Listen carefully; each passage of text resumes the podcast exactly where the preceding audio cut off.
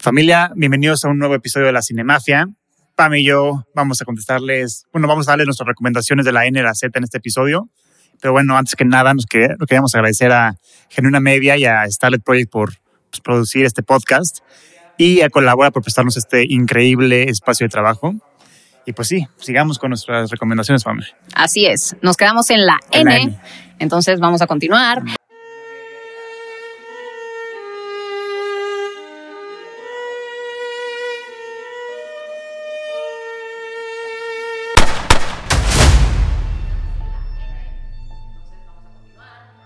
Anuarcito, vas con tu película de la letra N.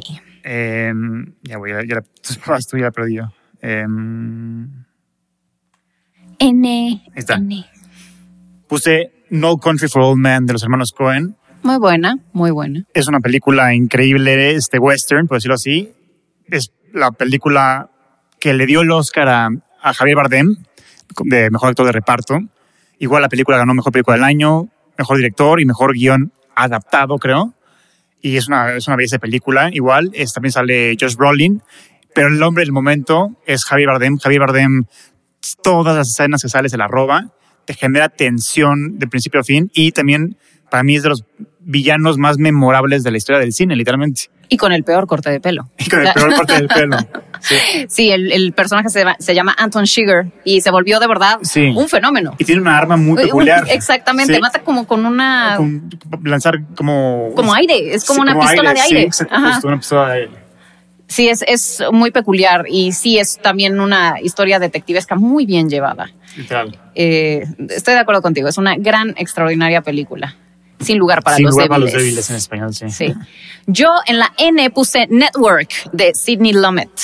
Eh, bueno, pues, eh, híjole, esta es una, una de esas películas que te enseñan lo que es la sociedad del espectáculo. Es un, un tipo que se va a suicidar en, en televisión en vivo eh, y todo como el circo mediático que se genera a través de esto.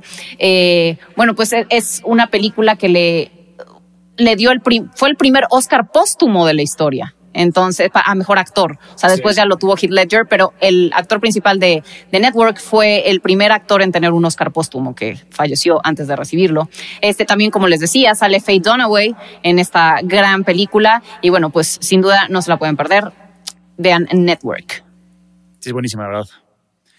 Y bueno, en la, en la mm, O, en el episodio pasado yo le recomendé Amadeus de, de Milos Forman. Les recomendamos porque elegimos la misma. Sí, coincidimos mí yo allí.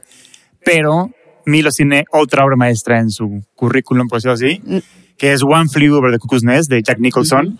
La película es brillante y es divertidísima. Habla de, o sea, es un, un, un cuate muy abusado, un cabroncito, por decirlo así, que lo encierran en un, Jack Nicholson. Jack Nicholson, exactamente, como en un psiquiátrico, por decirlo así, donde, o sea, donde está Danny Levito y otros pacientes. Y la película es diversión de principio a fin. Y es muy entrañable. Es muy entrañable y también este, introduce a uno de los villanos más memorables del cine, cine que es Ratchet, se llama la, la enfermera Ratchet. Que Ajá. de hecho ya hice una Serie serie, spin-off Ujú. eh, que no la he visto. ¿Tú, ¿Ya tú ya viste Ratchet o no? No, no lo he visto. ¿No la Dicen he que es visto? buena. Sí. Es del productor y director de American Horror Story, así, o sea, Mm. Está en buenas manos, así, pero no, no la he visto. Pero la película uh, One Flew Over the Cuckoo's Nest es brillante y es de los clásicos de Hollywood, literalmente, y de las mejores películas de, de Jack Nicholson. Uf, y esa escena en la que le apagan la televisión, pero él sigue haciendo como que está el Ah, partido sí. de béisbol, también te pone la piel chinita, Sí. es muy buena. Eh, y el final también, es durísimo. Eh, yo para la O puse Oh Boy Uf, de Chang-wook Park o Park Chang-wook. Ya saben que los nombres asiáticos, este, Park, eh, no. lo- a veces los ponen al revés Sí, y el nombre sí. va antes y bueno, X. Chang-wook Park o Park Chang-wook. Sí, Es una historia de venganza como nunca se había visto. nunca. Este, al final te, te revelan como la razón por la que, por la que sucedió todo este resentimiento que le tenía el, el otro personaje, el Sí. personaje principal. Y, y es una, estéticamente está pasada de lanza, eh, es una violencia desmedida.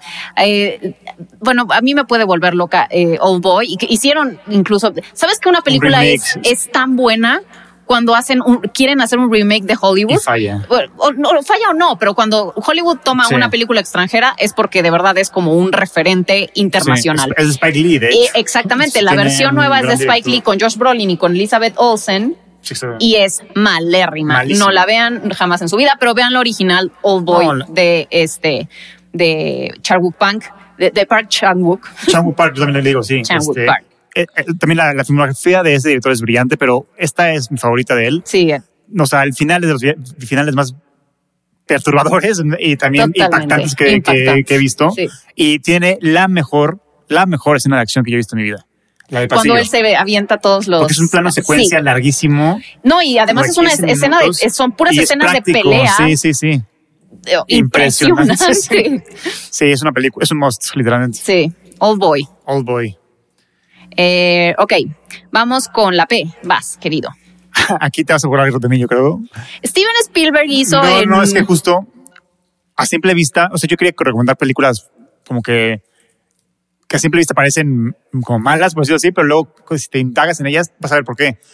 Yo cuando estaba, estaba estudiando guionismo, mi profesor de, guio- de guionismo me dijo, güey, ve las películas de Paddington, así me dijo. Dije, no mames, yo no voy a ver las Paddington. películas de Paddington. La del osito. Sí. Ok. Dije, no, no voy a ver esta madre, o sea, qué hueva.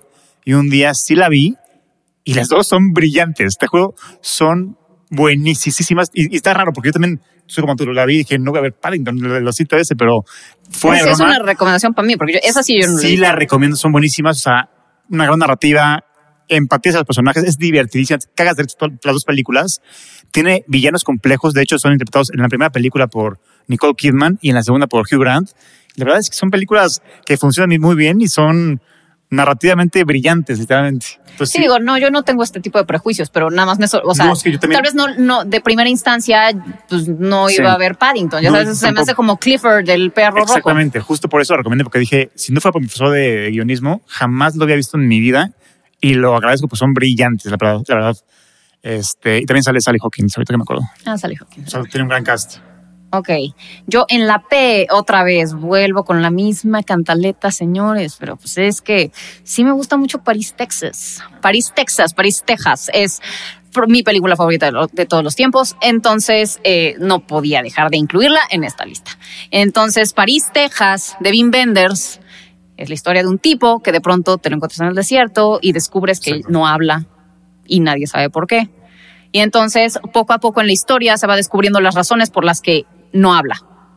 Descubres que no es que sea mudo, es que tiene un gran trauma y por eso no está hablando. Entonces, y, y, y entonces te empiezan a contar toda su historia familiar, que lleva abandonado, bueno, su hijo lleva abandonado durante mucho tiempo, eh, toda la relación con la esposa. Es una historia durísima, llena de melancolía. Es de las pocas películas que cada vez que la veo me hace llorar. Eh, en una escena muy particular cuando él está, esto ya lo había platicado, pero se los Sí. vuelvo a contar. Cuando él está en el proyector de su casa viendo como este video casero de los momentos felices que tuvo, eh, a mí me hace, o sea, me conmueve mucho la nostalgia y la soledad. Entonces, eh, se me hace una de las mejores escenas. La, la, cine- la cinematografía está espectacular de Robbie Sí. Mueller. Eh, de verdad, se me hace que no tiene desperdicio. Sale Natasha Kinski, que es hija de Klaus Kinski, que en el episodio pasado les recomendé eh, Fitzcarraldo. Eh, Werner Herzog tenía este, este actor con el que trabajaba todo el tiempo, que es Klaus Kinski, un güero loco que tiene cara de psicópata. Y Klaus Kinski es el papá de Natasha Kinski, que es esta actriz espectacularmente bella. No sé de dónde salió tan guapa porque él es horroroso. Y, ella hizo Tess con Roman Polanski, hizo, eh, hizo París, Texas. Y, y se me hace además la imagen de ella en París, Texas icónica. Es hermosísima la mujer. Entonces, y también esta escena en la que están como en el, pues ella resulta que se dedica un poco como al tema, este, industria para adultos. Este, y, y tiene una escena muy íntima en la que, bueno, muy fuerte, en la que tienen como este encuentro a través de como del cristal, Uy, en el que mejor escena es de la película. de las mejores Sí. escenas de la historia del Sí, cine. sí, Vaya. O sea, París, Texas, no se la pueden perder, es de verdad una de las, bueno, es mi película favorita de todos los tiempos. Sí, es buenísima. Em, Q, bueno, aquí yo, o sea, de mis directo- directores consentidos es un tipo que se llama Robert Zemeckis. Ay, como, ¿quién es ese güey tú? Ay, no lo ubico. Robert Zemeckis es el de Back to the Future, Sí. Forrest Gump, este, entre otras muchas películas. Eh, es, va muy de la mano con el estilo de Spielberg, por eso me digo que me gusta tanto. Ajá. Pero Es, muy- es justo, es como el Spielberg 2. sí, es como sí, el, el, el Padawan de El, Spielberg. el Padawan de Sí, Spielberg. Justo. Eh, y luego, por otro lado, yo soy muy fan del cine noir, que ahorita ya lo mencionamos en Ujú. Chinatown. El cine noir, es un cine detectivesco, por decirlo así, Ujú. que siempre juega con las, con las sombras y normalmente la fórmula es que siempre tiene una mujer protagonista de, que es un arma de doble filo, ¿no? Claro. Es como la fórmula efemeral de- del cine noir. Pero la película que me hizo enamorarme del cine noir, que creo que es una película que ya muchos ya la olvidaron, pues yo sí, es ¿Quién engañó a Roy Rabbit? De Robert Zemeckis. Se me hizo una gran película. Es buenísima. que es, es infantil originalmente, pero realmente toca temas muy maduros. Es, cine noir, literalmente. Es oscura también y también combina lo mejor de la industria. Sale Porque Brad Pitt. eh, ¿quién engañó a Roy Rabbit? No me acuerdo. ¿Sale, sale Brad Pitt? No, Creo no. que sí. Sale Christopher Lloyd, el de Back to the Future, el doctor Emmett Brown. Ajá. Eres el villano, el que mata a las caricaturas. Ajá. ¿sí? A ver, bueno, tú sigue, tú sigue. Y este. No, te digo, nada más quiero revisar el dato. Y lo padre de la película es que hace algo que, que, que el cine moderno ya no puede hacer, es que combina tanto a Warner como a Disney. Entonces ves a Box Bunny conviviendo con Mickey Mouse. Sí, creo que es una película increíble en todos los sentidos. Y, y- si te gusta el cine noir y quieres empezar ver cine noir, yo creo que es un buen lugar por donde empezar con quien engañó a Roy Rabbit. Ah, no, me estoy confundiendo. Brad Pitt sale en la de Cool World, que son Ah, muy sí, parecidas porque son estas yo películas que. sí, no, no, no, no. Eh, Sale en Cool World. Es que son de estas películas que combinan como animación Sí, con con personas y son muy estéticamente son muy parecidas. Por eso dije, se me pino a la mente y dije, ay, salió Brad Pitt. No, Creo que el, el primer crush de muchos niños como yo fue Jessica Rabbit. Jessica. Rabbit, claro. Sí, sí, sí. Eh, ok. Eh, ok, mi película con Q. Eh, Quills, de Philip Kaufman. Ok. Es una película que a mí me parece buenísima. De hecho, se me hace bastante infravalorada. Eh, sale eh, Kate Winslet y sale Geoffrey Rush como el Marqués de Sade. A mí me fascina la historia del Marqués de Sade. Se me hace uno de los personajes más increíbles de la historia. O sea, es un tipo que estaba adelantadísimo a su tiempo, o no sé si adelantadísimo, pero no pertenece a ningún tiempo. O sea, es tan tabú que, que no, o sea, no, no le podría encontrar un momento histórico en el que pudiera ser aceptado en realidad. Eh, y, y esto, bueno, pues el Marqués de Sade pues estuvo en prisión durante tiempo por, por justamente por la irreverencia y la, la, este, pues lo sacrílego que era lo que escribía. Es un tipo que rompió todas las barreras de lo siquiera concebible eh, para la decencia humana. Eh, y, y se me hace que es una historia muy bien llevada. Las actuaciones obviamente están de primer nivel.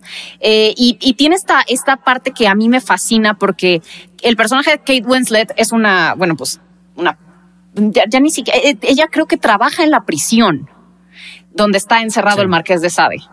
Y, y ella es una mujer súper buena. Y entonces todo el mundo le, le o sea, cuando eh, hay gente que se entera que ella lee las novelas del Marqués de Sade y le preguntan como, ¿cómo es posible que una mujer tan buena como tú lea estas cosas que están tan depravadas? Y ella dice, este, es que por eso soy tan buena, porque todo, todo lo que yo me reprimo, eh, lo, lo descargo o, lo libero leyendo la, este, los escritos del Marqués de Sade. Claro. Entonces, eso es lo que me hace ser tan buena. Entonces, se me hace maravillosa, este, tiene unas escenas, también sale Joaquín Phoenix. Sí, Eh, y es una gran, gran, gran película. sí, buena recomendación. Este, R, ¿no? R. Bueno, yo ahorita que fui a ver Top Gun, este, estaba como que recapitulando en mi cabeza como la carrera de Tom Cruise, como todo lo que ha hecho y creo que tiene una gran carrera Tom Cruise. Pero Gran una, carrera. un- una de las películas que me gusta mucho de Tom Cruise es Rain Man. que Ay, sale con- buenísima. Con Dustin Hoffman. Eh, La premisa rápida es un, un güey que es hijo de un güey millonario. El papá se muere y la herencia se la pasa a un hijo autista que tenía regado por ahí. Entonces Tom Cruise tiene que emprender este viaje para encontrar a su hermano autista y hacer que él le dé la, la- la herencia, ¿no? Y bueno, este Dustin Hoffman ganó un Oscar por esa película. Oh, oh. Es de las mejores actuaciones que, que ha hecho hasta el momento. Y es una película divertida, chistosa, con mucho corazón y con un final muy, muy emotivo. Entonces sí, Rain Man. Y la razón por la que se llama Rain Man también es muy bonita también. Entonces sí, es una película de, de Tom Cruise que nadie se puede perder. Sí, es maravillosa, Rain Sí. Man. Este, ya, y mira que la tenía como olvidadísima. Ahorita Sí, que por dijiste fue como Yo Rain Man. estaba haciendo como un Sí. recap. Eh, ok, yo en la R puse Reservoir Dogs de Quentin Tarantino. Porque, pues, si te gusta Quentin Tarantino, y, la verdad es que siento que es uno de los cineastas más repetidos por todo el mundo, a todo el mundo le encanta, o sea, pero, pero yo insisto en que lo mejor de Quentin Tarantino se dio al principio de su carrera. Y para mí, si no es Pulp Fiction, es Reservoir Dogs, se me hace extraordinaria. Y siento que sentó todas las bases para el estilo de Tarantino. O sea, de hecho, es la primera vez en, el que en la que vemos el, el, maletín, el famosísimo maletín de Tarantino, este MacGuffin que se llama este recurso en el que tienes un objeto que en realidad no tiene ninguna otra función más que hacer avanzar la historia. Eso se llama MacGuffin. Y este, y, aquí lo presentan y, o sea, nadie nunca sabe que tiene ese maletín, nada más como que lo abren de pronto y sale como, y este, y, pues aquí se planteó el, el MacGuffin del maletín de, de, Quentin Tarantino. La primera secuencia en la que están todos los, eh, los misters, este, y que están hablando de la canción de Like a Virgin de Madonna, y todos están poniendo como los nombres de por qué tú eres Mr. Orange, y por qué tú eres Mr. Pink. Se me hace brillante, brillante y cómo juega con la audiencia, ¿no? Porque realmente no ves mucho, no ves nada de acción más bien en toda la película. Exacto. Pero por lo auditivo y, por el medio del diálogo de ellos, juega con tu cabeza, cuenta, Entonces tú, como audiencia, te vas imaginando perfectamente la situación y, es muy efectivo, ¿no? Este, también, este, justo hablando de cómo tiene relación con Pulp Fiction, eh, no me acuerdo qué color es, pero el que tortura, ¿te acuerdas está bailando? Sí, sí, sí, este Michael, ay, ¿cómo se llama este actor? es buenísimo. Mr. Grey, hay que ponerle. Mr. Grey es hermano en el canon de Tarantino de Vincent Vega, el matón interpretado por John Travolta en, en Pulp Fiction. En Pulp Fiction. Sí. Así que no se la pierdan. Este son, es la película que vio florecer a Quentin Tarantino, la que lo creó, bueno, él la creó a ella, pero ella lo creó a él. Así que no se pueden perder eh, Reservoir Dogs, Perros de Reserva de Quentin Tarantino. Es, ¿Vas con la S? Luego, yo en la S tengo la de Silver Linings Playbook de Bradley Cooper. Oh, me encanta. Es dirigida por David o. Russell, que también dirigió Joy y American Hustle y es un gran director. Y de, los, de los nuevos es de lo mejor que hay, y un gran guionista. Va a sacar una nueva, la de Argyle. Sí, exactamente. Y sale aquí Jennifer Lawrence y Bradley Cooper y Robert De Niro también. Y justo me gusta mucho porque llegó en una película, en un tiempo de mi vida donde estaba como un poquito deprimido, por decirlo así, y justo esa, esta película habla de, de un hombre que lo, que lo ha perdido todo, ¿no? O sea, no puede manejar su, su, depresión ni su enojo, por decirlo así, y perdió a su esposa y por eso. Entonces, a lo largo de la película vemos cómo este tipo, interpretado por Bradley Cooper, se esfuerza por recuperar su vida y, a, su esposa, y al mismo tiempo conoce a Jennifer Lawrence, que es una mujer joven, igual de mentalmente inestable. Sí, exactamente. Que, que entonces es una película preciosa, con un gran final y muy divertida. Muy divertida. Y es como la, la, frase esta de este, un roto para un descosido. O sea, sí. O sea, un loco a veces necesita una loca. en general recomendamos todo el, todo el cine de David, David. Russell. es un gran director. Eh, yo para la S, también estoy muy volada, perdónenme señores. este, Stalker de Andrei Tarkovsky. Me fascina Stalker, eh, se me hace una gran premisa. Eh, se me hace, pues yo creo que mi película favorita de, de Tarkovsky. Eh, y siento que Tarkovsky, pues es uno de estos directores que sí, o sea, son muy este, intelectualoides y, y, la gente, pues es como la referencia del, del cine como intelectual, pues. Pero Stoker siento que es, es de verdad, no, no, no, a pesar de que sí está un poco, pues, no sé, elevada, como quieras llamarle, eh, siento que todo el mundo podría encontrar algo maravilloso en esa película. O sea, se trata de, de, un lugar en el que... Distópico. Ajá, es, sí, es como, es una, es una distopía en la que un lugar, eh, allí se encuentra la fuente de los deseos. O sea, tu deseo más profundo, el deseo más profundo de tu corazón se cumple llegando a este lugar. Sí, es una, sociedad, es una sociedad que ha perdido la fe. Exactamente. y en todo, en general. Y entonces existe este lugar que es como mítico y entonces que está en un lugar además que es inaccesible, acaba de ocurrir una guerra, entonces pues nadie este, puede cruzar hacia allá. Entonces, eh, pues eh, hay un tipo que se dedica como a cruzar gente hacia este sitio para que... Pero lo interesante del, del de, siento que de Stalker es que es el sitio en el que se, se, cumple tu deseo más, el deseo más profundo de tu corazón. Y cuando la gente va, está a punto de entrar, casi nadie quiere entrar. Les da miedo, o sea, les da miedo este, que se cumpla este deseo. o sea, entonces es como juega psicológicamente eh, muy fuerte con, con los personajes, con la audiencia y, y además tiene de verdad de los o sea, diálogo tras diálogo son Sí. brillantes. O sea, de verdad Sí. que son para enmarcar las cosas que Sí. dice, o sea, los personajes en, en Stalker. para mí la mejor de Tarkovsky. Y también este, la última imagen de la película Sí. es Oh, impactante. De verdad, no se la pierdan. Es, es de este De genio hecho, ¿viste ruso. la película Annihilation de Natalie Portman? No. Vela, es de Alex Garland, es Ajá. muy buena y está Inspirada en- por ciento inspirada en, en Stalker. Sí. Ok, bueno, pues vas con la T. Ah, aquí, bueno, uno de mis directores consentidos este, es Paul Thomas Anderson. Nunca le he visto ni un error a ese güey. Su carrera es perfecta. Perfecta. Obviamente la que más me gusta También tiene pocas. O sea, ha sido muy. Sí, tiene 6, 7, pero son los 6, 7 son. Ha curado muy bien su filmografía. Sí. Eh, la última que hizo fue Licorice Pizza. A mí la que más me gusta de él es Boogie Nights, pero la que voy a hablar ahorita es There Will Be Blood. Uf, Es una obra maestra, literalmente. obra maestra. Interpretada por Danny Day-Lewis y Paul Dano también el- como parte del, del reparto, pero Danny Day-Lewis es que es, para mí, no es mi favorito, pues sí es el mejor actor de la historia del cine para mí. O sea, literalmente está cañón ese güey. Todo lo que hace lo hace de manera espectacular. Y en, especialmente en esta película. En esta película me, me perturbó y me, y me cautivó cañón. Y también eso, eso- eso habla de, en general de un hombre que, que hace todo, literalmente todo, le vale madre con tal de conseguir lo que quiere Sí. cueste lo que cueste. Es- Esa es como la premisa en general de la película. Y hace cosas muy, muy cuestionables a lo largo de la película. No, pero además un misántropo Sí, sí, sí. espectacular. La- No, las escenas. y- igual, hablando de diálogos, sí. esta película puede ser un libro de, de diálogos brillantes, por decirlo así. De hecho, ahorita en TikTok hay un meme. The Milkshake. No, que, que tiene una escena muy famosa de, de, la de- de un momento de There Will Be Blood que, que dice cuando, cuando este Danny de Luis, Abandoné a mi hijo. Exactamente. Ah, sí. ese I momento de TikTok boy. que todo el mundo ya sabe, es de esa película. Ah, me encanta, es me película. fascina. Yo creo que es mi favorita de, Paul Thomas Anderson. Sí. Mi segunda, sí. ¿Cuál es la primera? Ah, Boogie Nights. Nights. Boogie Nights ah, Boogie Nights es buenísima. No, 10 pero me gusta, a mí es más mi tipo There Will Be Blood. Ya. Eh, ok, nos quedamos en T. Ah, yo había puesto, no, no voy a hablar de Truman Show porque esa era mi opción eh, número uno. Pero no, voy a hablar, voy a hablar, voy a hablar de Tacones Lejanos de Pedro Almodóvar. Muy bien. Porque, digo, junto con Hable con ella, creo que es mi favorita, tal vez. Este Ok. es maravillosa esta historia. También es como un tipo noir y muy Sí. almodovaresco. Este, una relación además durísima entre madre e hija. Este, está toda esta intriga de que una este, se terminó casando con el que era amante de la mamá, entonces por eso dejan de hablarse durante muchísimo tiempo.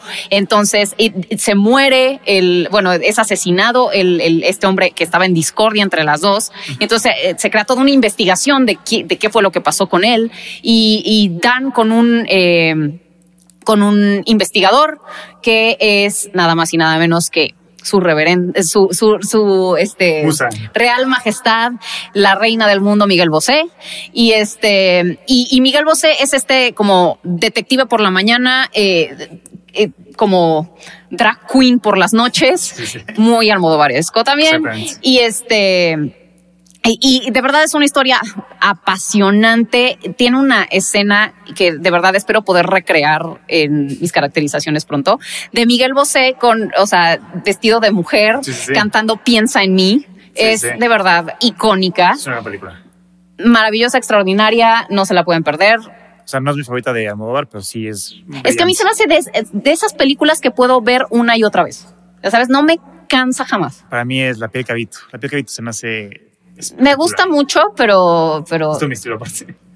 Sí, no, también me encanta. Me encanta la piel que habito, pero no es, o sea, es una novela que está adaptada Sí. por Almodóvar. O sea, a mí me gusta como el Almodóvar original donde Sí, saca. Sí, sí con ella. Y ya este, sabes, y tiene todos esos enredos de este tipo tiene tres identidades. O sea, el personaje de Miguel Bosé es una locura. Sí. Está buenísima. Luego, U. Bueno, ahorita hay una película muy famosa por ahí que se llama Everything Everywhere All at Once. Ajá. Los directores de esta película dirigieron una película hace unos años que se llama Un cadáver para sobrevivir. ¿La viste? De Paul Dano y de ah, Danny y Danny Radcliffe. Ah, Esa película- no la he visto, la de Swiss Army Man. Sí, Ajá, Swiss Army pero Man. no, no la he visto. La puse en español para que, para que cupieran la U, pero- Tramposo. No, porque, o sea, Ah, sí, sí, sí, no, no, no pusimos esa regla. Y luego, este, es, la película es lo más divertido del mundo, literalmente. Yo creo que es lo que mejor, lo mejor que ha hecho Daniel Radcliffe, sin contar, obviamente, Harry Potter. La saga de Harry Potter. Sí, este, con un soundtrack impresionante que, que se burla de la misma estructura de tres actos de hollywoodense, pero de- de- y también habla del suicidio y de la depresión, pero abarcado de una manera positiva, por decirlo así. O sea, no, no, no, no, que lo, lo, lo impulsen, pero de que hay películas de- del, del suicidio donde son más dark, por decirlo así, o más serias. Esta película, ¿Cómo se llama en español? Un cadáver para sobrevivir. Un cadáver Esta para película justo in- empuja sí. a, a salirte de ese desmadre y, y disfrutar la vida, por decirlo así. Ok. Y, y Daniel Radcliffe es, es, es brillante en toda la película, es cagadísimo. Y, y sí, sí, o sea, recomiendo muchísimo. Es una película muy experimental, por decirlo así. Donde juegan con el género, con la narrativa, con, con todo. Lo. Ah, pues muy bien. Sí. Esa sí la voy a ver. Swiss Army Man, si la quieren buscar en inglés. Swiss Army Man. Yo, no, yo había escuchado de ella y he visto como, ya sabes, Clips. como clips, pero no, no la he visto completa. Eh, ok, eh, U, yo puse en U. Aquí hice un poco de trampa porque, bueno, en español se llama La región salvaje, pero en inglés se llama The Untamed. Untamed. Same. De el mexicanísimo Amat Escalante. A mí esta película me dejó trastornada. Sí, sí. A ver, no, en- o sea, me dejó en shock. La fui a ver cuando estaba viviendo en París, ¿cierto? Y este, fui a una función en la que justamente estaba Mate Escalante y No después se vino a, a cenar con nosotros. No, manches, Creo. cool. Creo que fue en esa o después vino a, una, a una cena con nosotros. Este, pero es una película que nu- nunca has visto algo así. De verdad, nunca has visto algo así. Es ciencia ficción con erotismo, con, o sea, es, es que no les puedo contar la premisa de verdad Sí, no. porque si no se las arruino, sí. pero es durísima. O sea, Es dices, buenísima. ¿Qué Es está, durísima. ¿qué está pasando aquí? Sí, sí. O sea, Amate Escalante, The Untamed, La Región Salvaje, no se la pueden perder, es una locura. Nunca han visto algo igual. Sí, de acuerdo. Eh, B. Justo ahorita en la época de los cómics que estamos viviendo, creo que una película igual que, que, se- que- que está basada en novelas gráficas y en cómics así, escrita por Alan Moore, es Before Vendetta. Se me hace Buenísima. de las películas más de este género más chingonas que he visto en mi vida. Es interpretada por Hugo Weaving, Weaving ¿cómo se llama? Hugo- Weaving. Hugo Weaving, ajá. Y Y, por Na- Natalie Portman, que justo es de los papeles que la lanzó al estrellato, por decirlo así. O- Sí, o- estaba como en el, en el, Ah, en la- en la- a punto, sí, exacto. como, Y sí, es, o sea, es, una, es un mundo distópico donde el gobierno es una mierda, obviamente. Y este güey, o sea, sí, no, porque digo, ella ya había eh, tenido como su big break en Leon, pero había sido Sí. como un buen, gran primer papel. sí, O sea, y, Sí, bueno, y luego como que, ajá, sí. y luego como que se Star Wars durmió, también, ajá, y luego, ajá, Sí. y luego como que su carrera se durmió un poquitito y, y volvió a despegar con B de Venganza. sí. Y entonces habla de este antihéroe, por decirlo así, que quiere justo armar una rebelión, por decirlo así, en, en este mundo distópico, para no spoilerles más cosas, pero es, o sea, justo Hugo no sale en la película, todo el tiempo está en la Sí, todo el máscara. tiempo está en la y, máscara. su, y, y su- y aún así su interpretación es espectacular, literalmente. Entonces, Que eh, tiene una gran voz. Igual Natalie. Portman. Y, y sí, o sea, es que no, no sé cómo contarla sin spoilers, porque está cabrón. Puta, yo ya spoileé todas las quiero, quiero películas, contar la, pero la sí. escena que de Natalie Portman cuando está, ya sabes. Cuando, bueno, Cuando la, bueno, Sí. cuando la rapan. Bueno, Cuando la es que todo el mundo tiene que saber que hasta aparecía Natalie Portman Sí. rapada en todas las alfombras rojas. ahí también, obviamente el diálogo es brillante, es muy poético. Sí, es- Que este personaje justo habla con... Tiene una cultura muy avanzada, por decirlo así. Entonces habla con mucha poesía, con muchas metáforas, con muchas analogías, por decirlo así. Entonces sí, sí es un diálogo muy interesante y una premisa muy interesante y un mundo muy interesante también. Y es una gran película para aprender teoría de Estado. Este, Y bueno, también, no sé, la máscara, Don lo ubicas. sí, sí, sí. Bueno, ahí está. Mira. Ándale, pues ahí está. Ahí está la máscara de V for Vendetta. Justo. Eh, pues muy bien, me encanta V for Vendetta. De venganza, no se la pierdan. Eh, yo V elegí Videodrome de David Cronenberg. Eh, David Cronenberg es uno de estos directores que pues también tiene que conocer todo cinéfilo. Es especialista en esto que se llama body horror, que es horror de cuerpo. Él, eh, pues pr- prácticamente su sello es, es como desfigurar, mutilar, este, bueno, pues hacer todas estas cosas con el cuerpo que, que pueden ser bastante grotescas y bastante perturbadoras para el ojo humano. Eso es a lo que se dedica David Cronenberg. De hecho, va a salir su nueva película, Crimes of the Future, próximamente. El tráiler se ve espectacular. Sale Lia Seydoux y sale Kristen Stewart. Sí. Eh, y ya no me acuerdo quién más. Sale también un actor hombre muy famoso. Pero bueno, Videodrome fue una de sus este, directores canadienses. Eh, sale. eh, Eh, fue una de sus primeras películas. También hizo The Fly. Ah, tiene una, de verdad, una filmografía muy, este, muy rica, muy, muy de sello personal. Sí, Yo siento que es uno de esos directores que, que tiene como su, su em- es emblemático. O sea, no, no, sus películas no se parecen a nada eh, que hayas visto a ningún otro director. Eh, y bueno, pues Videodrome, les digo que fue una de sus primeras películas. Eh, trata sobre un tipo que trabaja en una estación de televisión en Toronto de cosas muy sensacionalistas y, y, o sea, bueno, entre medio porno, entre medio este, violencia, ta, ta, ta. Y de pronto descubre como una señal que, que se llama Videodrome y donde le están, donde él em- empieza como a, a meterse en este mundo, empieza a tener alucinaciones es, y es como, y de pronto le sale, bueno, no, ya, ya Sí, estoy sí. spoileando demasiado. Pero bueno, o sea, es una gran, extraordinaria película eh, también que te habla sobre cómo los medios te, te transforman y te, te, pues sí, o sea, te, te, te vuelven otro ser humano. Entonces, eh, pues no se la pierdan. Es que yo Sí, es que tengo tantas ganas de spoilear que, sí. pero bueno, Luego, X, yo hice trampa en la X, tengo que admitir. O sea, es que vi varias en X que, que pude haber recomendado, pero tengo ganas de recomendar esta. Acabamos de mencionar Annihilation de un director que se llama. Alex Garland, que es Ah, Los Jóvenes Promesas. Vas a poner ex, Máquina. Ay, Sí, no, ah, es con no, eso no se vale. Ya sé, pero no tengo que recomendarla, perdón. No, pero sí es muy O bueno. sea, este, este director es de las nuevas promesas muy cabronas de Hollywood, del cine en general. Y es habla de, de un gen, o sea, de un joven promesa que es interpretado por Donald Gleason, que el dueño de una empresa lo invita a su casa porque por su, por su talento. Y cuando llega a la casa, el, bueno, el dueño de la casa es Oscar Isaac, ve que el dueño, el jefe de esta compañía, creó una inteligencia artificial humanoide interpretada por Alicia, Alicia Vikander. Vikander. Sí, Sale hermosa. entonces, el dueño le advierte a, a, a él que ella pues, es una máquina y que tiene pues, malas intenciones. Y este, pero él empieza a hablar con ella y como que empieza a ver que hay, o sea, empieza como que a empatizar con ella y a, y a quererla. Entonces, a lo largo de la película no sabes si, si realmente este, este, este robot es buena o mala. Entonces, tienes que ir junto con el protagonista y adivinando, por decirlo así, y el final es impresionante y la película en general es buenísima.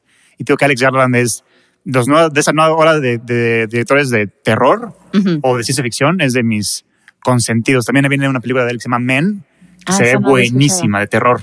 Men, o sea, Men de, de hombre, o sea, de Ah, hombres. que, ajá, de un tipo que es como un stalker. Sí, Ajá. más o menos. Sí, sí, sí. Ah, sí, Sí. sí, vi el póster. Se ve buenísima. Sí. No, a mí también me fascina Ex Máquina. Esta es, además, esta secuencia es Oscar Isaac, además. Sí. Creo que fue uno de sus primeros papeles como, como Actor serio. De acto- ajá, Sí, exactamente. Sí, sí. Y lo hace espectacular. Sí. Eh, esta escena en la que baila con el robot. Es buenísima. De verdad que se me hace justo esas películas que yo le recomiendo a todo el mundo. Sí, justo. Sí. No hay pierde. No hay pierde, es infalible. Sí. Eh, ok, entonces nos quedamos en la X. Yo sí puse una película con X, Anuar. Ok. Yo puse XXY de esta directora argentina que se llama Lucía Puenzo. Es que Rick le a poner, pues no. Pues sí, mijo. Bueno, pues yo creí que tú ibas a poner X-Men, alguna de las de X-Men. Me dio pero- hueva. Pues sí. Sí, sí. Pero bueno, XXY es una historia de una chica chico, este, un- Sí. una persona intersexual, hermafrodita, no sé cuál sea el término correcto, no quiero que me cancelen, pero creo que es intersexual ahora se llama. Ok. Este, no, bueno, ahora se le refiere, se refiere de esa manera. Eh, es eh, una chica que vive como aislada, o sea, sus padres justamente por, por lo que han vivido con, con ella, eh, se aíslan en un, en un, pues, pueblo, villa remota en, Sí. en eh, no, de hecho están en Uruguay. O sea, la película es argentina, pero esto, esto sucede en Uruguay, eh, donde están aislados. Entonces viven en una comunidad muy pequeña eh, y de pronto llegan a, pues, a pasar unos días a su casa un este cirujano que se va a que bueno que tiene el- la encomienda de pues de conocer a la familia y todo para poder hacerle la operación para que deje de tener pues el miembro eh, viril. Y entonces, pues, y esta familia, el, el cirujano con la esposa, llegan con su hijo. Y entonces, bueno, pues ya se han de imaginar todo lo que sucede. Eh, aparece Ricardo Darín, que Ricardo Darín, eh, o sea, ¿En bueno, no? todo lo que hace Ricardo Darín es el Al Pacino argentino. Pues, Sí. si no es que más que eso. O sea, El único actor argentino. ¿verdad? es el actor argentino. Sí, sí, sí. Todo lo que hace Ricardo Darín es maravilloso. Todas sus interpretaciones son brutales. No, no falla, de verdad. Y este, bueno, pues una de, de sus grandes películas, otra es El secreto de sus ojos, Nueve Reinas, Relatos salvajes. eh, Relatos salvajes. Tiene una filmografía vastísima y toda maravillosa. Ricardo Darín, busquen películas de Ricardo Darín. Y este, pues eh, de- vean esta película XXY, durísima, eh, muy, este, sí, pues muy intensa, es un drama maravilloso y, nos, y chequenla también. Sí. Eh, ok, vas. Y yo siempre recomiendo, que es mi película favorita mexicana. ¿Y tú? ¿Por qué no saltamos la W, Anuar? Ah, ok, regresamos a la Perdón, regresamos a la W. Eh, Walk the Line, yo puse, de James Mangold. Ay, es muy linda. Es la biopic de Johnny Cash. De Johnny Cash, ajá. Joaquín Phoenix. Pues para mí creo que es mi, de músicos, mi biopic favorita, por decirlo así. Es muy buena. Y creo que lo interesante de esta premisa es que la historia de Johnny Cash es muy similar a la historia de Joaquín Phoenix. Entonces sí entiendo por qué escogió el papel. Por ejemplo, los dos perdieron a, a- a su hermano de muy jóvenes, a Ujú. eh, Joaquín a River, que River era un actor muy famoso en Hollywood en esa época. Muy amigo de Johnny Depp. Y de Tenía, sí. Tenían el, el antro este, el Viper Exacto. Room, y ahí fue donde se murió. Exactamente. Eh, O sea, él salió en. Lo más relevante es Stand By Me, el protagonista, Sí. y, y en Y Indiana en, Jones. y en la de My Own Private Idaho. Exactamente. Y Indiana Jones es joven indie en la 3. Es lo más relevante que hizo, porque lo se murió. Pero era- como el, el joven promesa de Sí, Hollywood. sí, sí. Y se murió, y este, entonces, igual Johnny Cash perdió a su hermano a la misma edad, entonces tienen historias muy similares. Y James Mangold se me hace un gran director. Él también dirigió este, Ford contra Ferrari. Ford contra Ferrari. Y también ahorita, justo hablando de Spielberg, este, Spielberg nunca le había soltado Indiana Jones a nadie en el mundo porque es, es su bebé y la 5 no la va a dirigir, Spielberg la va a dirigir James, Mangold. Mangold. Entonces, para que vean el nivel de, de director que es, hizo una película que recomiendo mucho, es muy emotiva, este, con un gran desarrollo de personaje, con un gran soundtrack, obviamente, porque Johnny Cash. Y sí, una es mi biopic favorito. Y yo tengo que hacer un pie de página. La actuación de Reese Witherspoon ahí Ah, está ah, sí, sí. maravillosa. Sí, sí. Porque hace el acento sureño brutal. Sí. Y es un personaje que yo siento que no era lo que estábamos acostumbrados a ver de Reese Witherspoon. ¿No? Entonces, y creo que se ganó el Oscar por, por hacer el papel de no John me acuerdo Carter. si ganó el Oscar, pero... ¿No? O estuvo nominado. Seguramente. Pero, para mí Pero sí según yo se lo ganó. Es el mejor papel de Reese sí. Witherspoon. Y Tiene mucha química con Joaquín Phoenix también. Sí, pero sí, a mí me pareció, porque además es, pues esta chava que además como que tiene una fachada, pero Sí. por, o sea, tiene una fachada para el público, pero en Sí. realidad es, pues, eh, tiene otra personalidad escondida. Eh, ok, en W yo puse We Need to Talk About Kevin de Lynn Ramsey. Ahorita es We Need to Talk About Ezra Miller. We need to talk about Ezra Miller, que sale de Kevin Sí, en sí. esta película. Tenemos que hablar de Kevin. Este, de Lynn Ramsey, que se me hace una de las mejores directoras eh, que, que están trabajando ahora. Sí. Eh, es, a ver, yo esta película la describo como el mejor anticonceptivo del mundo. Vean We Need to Talk About Kevin y no van a querer tener hijos porque no les va a salir uno así. Sí. Porque qué bárbaro. O sea, se trata de un niño que es una manzana podrida. Nació mal, nació Sí. es la maldad personificada. Nació psicópata, malo, sí. psicópata, y no hay nada que la mamá pueda hacer, nada. O sea, nació podrido. Este, y entonces, y la mamá, y ves a la mamá intentando y hace, y el niño la friega y la friega y la friega desde que nace Sí. hasta el eh, Y la mamá es desenlace. Swinton. La mamá es Tilda Swinton, sale Ezra Miller, este papel extraordinario. Pero los tres niños lo hacen muy bien, o sea, las tres generaciones. Sí, las tres de- generaciones de, niños, porque el niño pasa, o sea, lo ves desde que está chiquitito hasta este, pues ya como sus años adolescentes, Sí. ajá, ajá, Sí. y este, y wow, de verdad, o sea, es una de las razones por las que no quiero tener hijos. No, no es cierto. La verdad es que no quiero tener hijos, pero no, no, no es por, no es por haber visto We Need to Talk About Kevin. Eh, El tercer acto es muy dark también. es durísima. Sí, sí, sí. Eh, muy buena película. Qué grandes recomendaciones. Eh, Ok, vamos con la Y. Ya casi terminamos. Bueno, mi película mexicana favorita es Y tu mamá también, de Cuarón. Fue mm, pues la película que lo puso en la fama en México, por decirlo así, lo que lo construyó, lo, sí, lo, lo, lo lanzó al estadio en México, por decirlo así, en Sí, sí, mínimo sí. ahí. Y es un road trip movie interpretado por Gael García y, y Diego Luna, donde se explora la amistad, el amor y la sexualidad también. Y es, es muy divertida.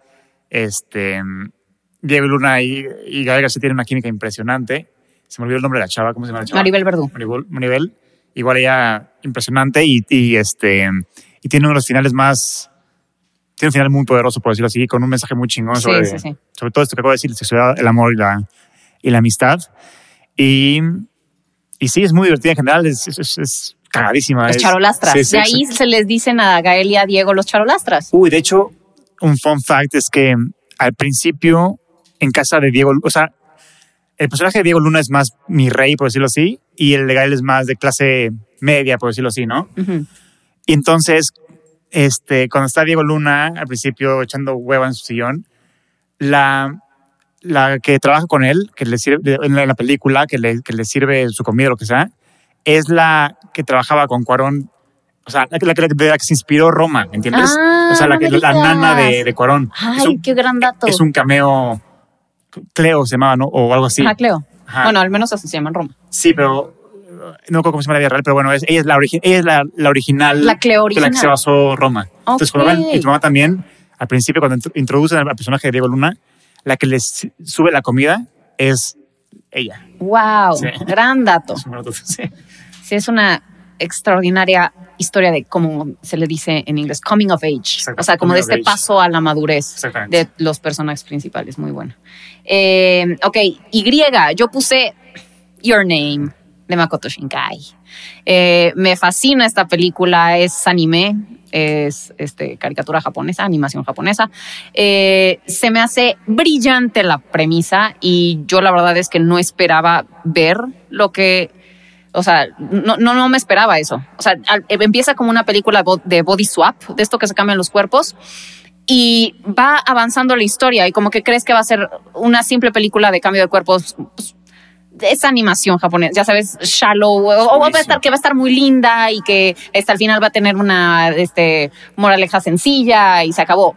Va avanzando la historia Sí. y te vas dando cuenta que es todo, toda una, pues, te plantea todo este universo de, de, de pues, este multiverso, de cierta manera, no multiverso de cierta manera, pero pues, con todo esto Sí, de, sí, pues, tiempo. cuántico, del, del tiempo, que, que hay, hay distintas líneas de tiempo y distintas decisiones que se toman eh, y que cambian los eventos Y que a de veces se la, enredan. y que a veces se enredan y, eh, y es una historia de dos este, chavitos que un día sí y un día no se están cambiando de cuerpo Exactamente. y de pronto eh, se dejan de cambiar y pues descubre que, o sea, Spoilers. una trágica historia Sí. que sucedió con, con la otra persona. Entonces, es sí, sí. maravillosa. Yo de verdad que la terminé de ver y entre que tenía ganas de llorar, este, súper conmovedora eh, y, y, y pues obviamente, como les decía, este tipo de películas que son extranjeras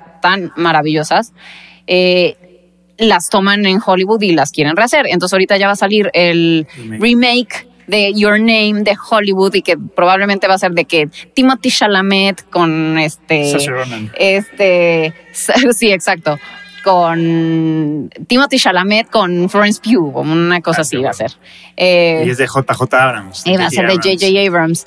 Pero la original, de verdad, que a mí me gustaría que mejor ni la tocaran porque siento que la original Ah, es perfecta. Eh, Y ya, no hay ya no hay nada que agregarle, ya fue, o sea. ya fue, o sea, Sí, ¿qué sí. le quieres hacer a esa película? Nada, no, le hagas puede- nada, déjala. Además, siento que es bastante accesible para todo el mundo. sí. Entonces- Es, buenísimo. es mi anime favorito. Yo también creo que es mi película este, Anime. anime. favorita. Eh, Luego Z, yo no me pude seguir por una de Z, entonces yo que soy fan del terror y de, y de las películas de acción así, pues quiero recomendar tres de zombies que a mí me gustan mucho, por decirlo así. Una, la primera que para mí es la obra maestra del género es, se llama Train to Busan. ajá. No, claro. manches, o sea, yo, yo Ah, pues es de, del de Parasite. se- no, de- de Bong Joon-ho. Sí, No, Train to Busan no es de Bong ¿no es de él? Ojalá, pero no. No, no es de él. No. Ah, bueno. A ver, Este, ¿de quién será? De hecho, sacaron una segunda parte, que la segunda parte no la vean, es una mierda. Pero la primera, justo yo creí que iba a ser una película más de zombies y no. Resultó ser realmente la mejor película de zombies. Te mantiene al borde del asiento de principio a fin. Tiene demasiado corazón. Y no solamente te, te, te asusta, sino que al final te, te saca varias lágrimas porque literalmente el final es muy conmovedor. ¿Ya la viste? o No, no, no. No, te- y, me la han la recomendado recomiendo. muchísimo.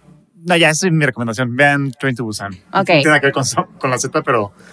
pero que- también Sí, o sea, Anuar, hiciste trampa. No, que quería también recomendar, obviamente, Shaun of the Dead de Edgar Wright, que es una gran película de zombies, es muy divertida. Y, ¿Qué, qué está jugando? o ¿Qué? O y sea, Zombieland, ahí está, Zombieland. Zombieland, ándale, ahí estás. Zombieland. como que englobar las películas Sí. de zombies que me gustan, porque no quiero recomendar nada más Zombieland, como que no me siento cómodo. Tengo que recomendar algo más. Ah, pues está muy bien. sí, Zombieland es divertida, sale Woody, Harrels- Woody Harrelson y Emma, Emma Stone y Jesse Eisenberg y ¿qué más? Bill Murray. Sale la asquerosa de Amber Heard. Así sí, así, y Amber Heard. Por eso no me gusta. No, no es cierto. Bueno, eso es una la- gran película, pero Es la- desafortunadamente la, sale primera, la segunda ni la vean, no, no es buena. Y, y sí, esas son mis recomendaciones en la, en la Z. Ok. y bueno, pues yo voy a cerrar eh, la Z con una película que sí empieza con Z, ¿no? Selig de Woody Allen. está bien. Este, ¿ya lo viste? Sí, me gusta es mucho. buenísima. Sí. Este es esta historia en la que es, ya saben cómo es Woody Allen, que, que hace como es- estas, este, pues estos, se crea estos personajes eh, con estas particularidades tan, tan, Particulares. estas particularidades tan únicas, tan, tan fuera del ordinario. Este, entonces este es un tipo que con quien se empieza a llevar adquiere esa pers- a- no solo la personalidad, adquiere los rasgos estéticos también de la de, Sí. de las personas con las que está. Entonces, si está con unos gordos, se hace gordo. Si está con unos que hablan de una manera, se hace así. Entonces, eh, eh, Sí, es, sí. es como un, un camaleón, o sea, es este tipo que se mimetiza, se mimetiza con lo, con pues con el entorno, pues. Y Sí. entonces, pues es una, es mágica, es divertidísima, es Woody Allen. O sea, tenía, la verdad es que yo tenía que meter algo de Woody Allen porque yo lo amo Sí, y, y la verdad es que tenía sus películas, de pronto decía M, Manhattan, y era como de, ah, Annie Hall. Debía haber puesto Annie Sí, Hall, ya que tú habías puesto a Amadeus. Pero bueno, pues a mí Woody Allen me parece... eh, o sea, Sí, de verdad, el de los mejores guionistas, de los este, mejores directores de comedia y este De y pues también de- ha hecho grandes dramas. Entonces, Sí. pues sí, siento que Selig es una película muy, muy única. y Tampoco han visto algo así. Entonces, pues bueno, yo creo que ya terminamos este abecedario. Ya, ya fue. Ya fue. Sí. Este, espero que les hayan gustado todas estas recomendaciones, eh, que nos den follow, que se Like. suscriban al canal, que nos dejen comentarios, que nos mienten la madre, que nos digan que esa película en realidad no está tan buena. Sí, sí. Eh, se vale de todo y bueno, pues ojalá eh, se genere la discusión y el debate y eh, pues Nos sigan vemos. formando parte de esta familia que es la Cinemafia. Bye.